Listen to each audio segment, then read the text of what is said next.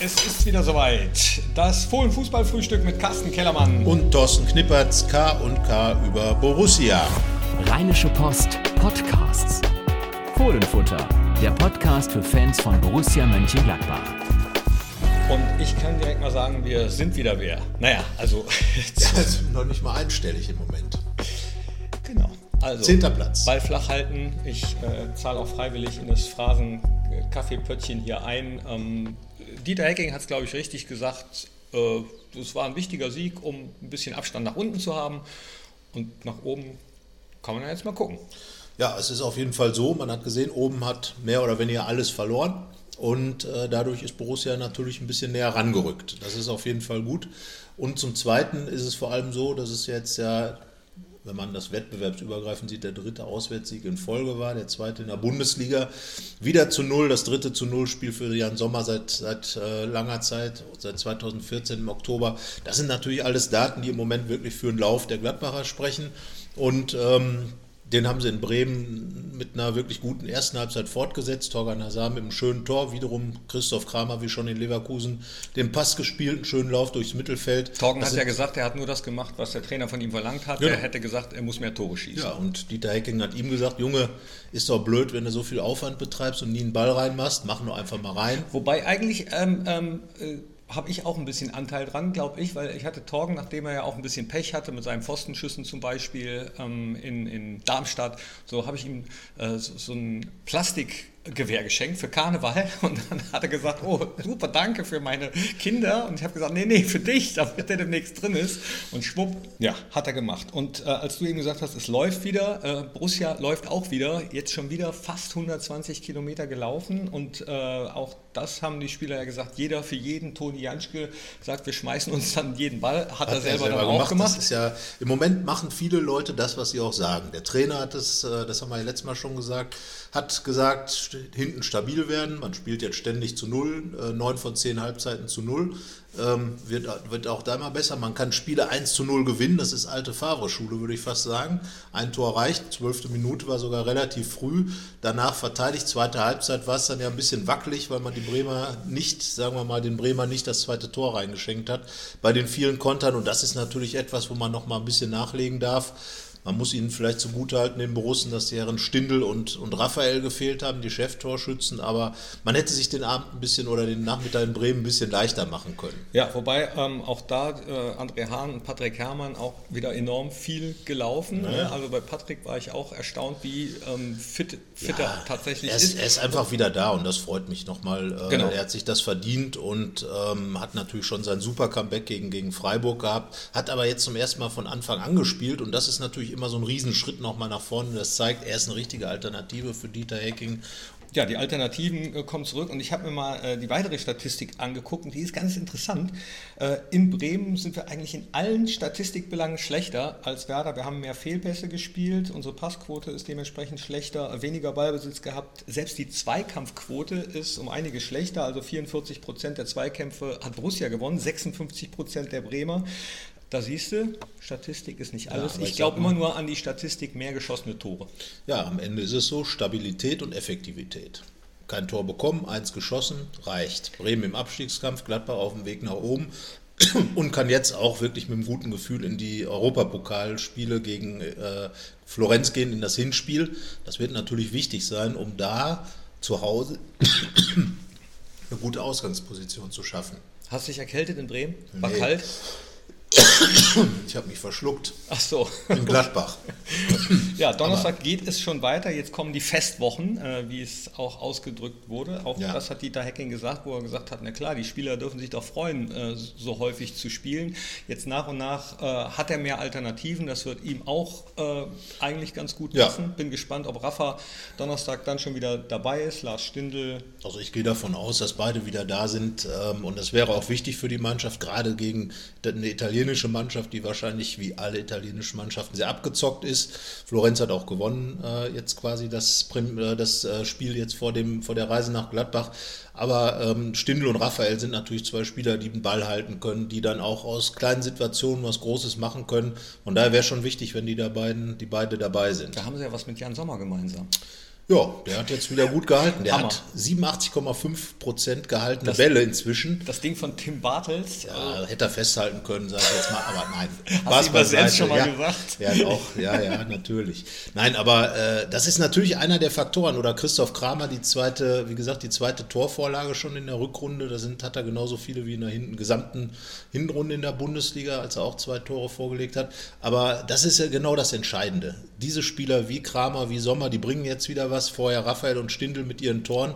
Und die braucht man natürlich jetzt auch gegen Florenz, weil da sollte man im Hinspiel schon was vorlegen. Aber es ist schon interessant, wie, wie das nach so einem Reset geht. Ne? Also tatsächlich, Ja, man darf dann nochmal die Frage stellen, wie tickt denn so eine Fußballmannschaft? Weil eigentlich genau das, was Dieter Hecking jetzt macht, ist das Gegenteil von dem, was die Mannschaft gebraucht hat, um nach Lucien Favres Rückkehr, äh, Rück, Rücktritt bei, bei ähm, André Schubert dann in die Pötte zu kommen. Also das ist schon etwas seltsam, aber am Ende ist das wohl das Geschäft. letzten Endes freue ich mich einfach, dass wir wieder in der Spur sind. Äh, es sieht in der Rückrunde gut aus, Rückrundentabelle im Moment Borussia ganz oben. Das kann von mir aus Bundesligamäßig auf jeden Fall so bleiben und in der Euroleague äh, freue ich mich auch auf die zwei Spiele. Klar, zuerst Heimspiel, sagt man, ist äh, meistens ein kleiner Nachteil. Also Ja, es gibt ja schöne Geschichtsbeispiele dafür. Damals das tolle 5 zu 1 gegen Real Madrid. Ähm, alles war total begeistert von Borussia Mönchengladbach in den 80ern und äh, dann gab es das Rückspiel in 0 zu Bernabeu. 4 aus unserer Sicht. 0 zu 4 ähm, im, äh, in, den, in den Katakombengängen von den Madrilenen bespuckt worden und ein bisschen unter Druck gesetzt worden. Großartig. Da hat Aber, Frank Mill ne, übrigens äh, mal eine Geschichte erzählt. Da habe ich ihn mal gefragt, warum er denn gegangen ist zu, zu Borussia Dortmund. Und da sagt er, ähm, das war so ein bisschen dieses Spiel schuld in Madrid, dass die Verantwortlichen ihm übel genommen hätten, dass er damals einen Ball gegen den Pfosten geschossen hat in Madrid. Weil wenn er den reingemacht hätte, ist natürlich äh, auch Spekulation, ob es dann gereicht hätte oder ob Madrid noch zwei gemacht hätte. Ähm, aber da sagt er, ja, das hätten die Verantwortlichen ihm so ein bisschen übel genommen. Äh, Ja, er hat ja mit Pfostenschüssen hat er ja seine, seine Erfahrung, der Frank Mill. Aber ähm, wie gesagt, ich denke mal, man, man kann gegen Florenz, ich würde das als, sagen wir mal, 52 zu 48 für Gladbach sehen, in dem Lauf, in dem man jetzt ist, mit, mit der Heimqualität, die man hat. Als Endergebnis 52? äh, das wäre natürlich wunderbar. Äh, ich sag mal, als kumuliertes Ergebnis in beiden Spielen äh, wäre das auch in Ordnung, aber ich würde es erstmal als die Prozentzahlen des, der, der Chance auf das Weiterkommen sehen. Gladbach ein ganz kleiner Favorit, darf man sagen, und das ist ja die neue Situation, die man dann vielleicht schaffen kann. Zweimal bisher 16. Finale, zweimal raus und jetzt der dritte Part, warum nicht? Und dann direkt äh, am Sonntag drauf, dann äh, kommt RB Leipzig in den Borussia Park und die Jetzt frage ich dich, für wen ist das die größte Herausforderung, dieses Spiel? Für wen? Tja, Ich sag's dir, für die Fans. Für die Fans von Borussia Mönchengladbach, die sich ja selber als besondere, tolle Fans bezeichnen. Ja. Und die können auch. jetzt zeigen, die können jetzt zeigen, ob sie es wirklich sind. Das stimmt. Weil, wenn sie sich vernünftig verhalten, man darf natürlich das Konzept RB Leipzig kritisieren, ist okay, aber wenn man das mit Niveau tut und vielleicht so wie es im Hinspiel gemacht worden ist, auf die eigene Tradition äh, sich zu beziehen, ähm, dann ist das wirklich etwas, wo ich sage, hier kann Gladbachs Fanszene zeigen, dass sie wirklich sich von anderen unterscheidet, indem sie nicht pöbelt, poltert, hetzt oder irgendetwas tut. Und jeder, der das tut am Sonntag, hat es eigentlich nicht verstanden, worum es im Fußball geht. Wobei, ähm, man muss ja auch manchmal so ein bisschen differenzieren, die Fanszene, äh, ich will jetzt auf keinen Fall Borussia Dortmund in Schutz nehmen, äh, da waren aber mit Sicherheit genug, die das auch kacke fanden, was Ja, aber es hat auch ist. keiner etwas dagegen getan. Es Ja? ist natürlich klar, es ist immer schwierig, weil diese äh, Leute, die das tun, haben natürlich auch, sagen wir mal, eine gewisse Ausstrahlung, die Ja. einen möglicherweise davon abhält, so ein 8,10 mit Argumenten, Riese neben dir steht, einem zu kommen. Aber von hier bis- letzten Endes ist es eine, eine größere Zahl von Leuten, die dieser kleinen Zahl von Leuten, die dem Fußball damit absolut schadet. Wenn das Fußballkultur ist, dann braucht man die nicht. Ja. So, und, und alle, die das nicht verstehen, haben auch im Stadion eigentlich nichts zu suchen. Absolute Übereinstimmung. Und, ne? ähm, aber ähm, tja, das lassen die sich dann, äh, die, die da nichts zu suchen haben, leider, leider nicht vorschreiben. So ist es. Da sollte man, also jetzt Dortmund hat ja jetzt die Südkurven oder Südsperre bekommen. Ähm, dann sollten sich wirklich die Leute mal, äh, das Gladbacher Fanprojekt spricht ja immer von Selbstreinigungsprozessen, Ja. mal überlegen, wer ist denn daran schuld, dass ich mir ein Fußballspiel nicht angucken kann, dass meine Mannschaft von 25.000 Fans weniger unterstützt werden kann.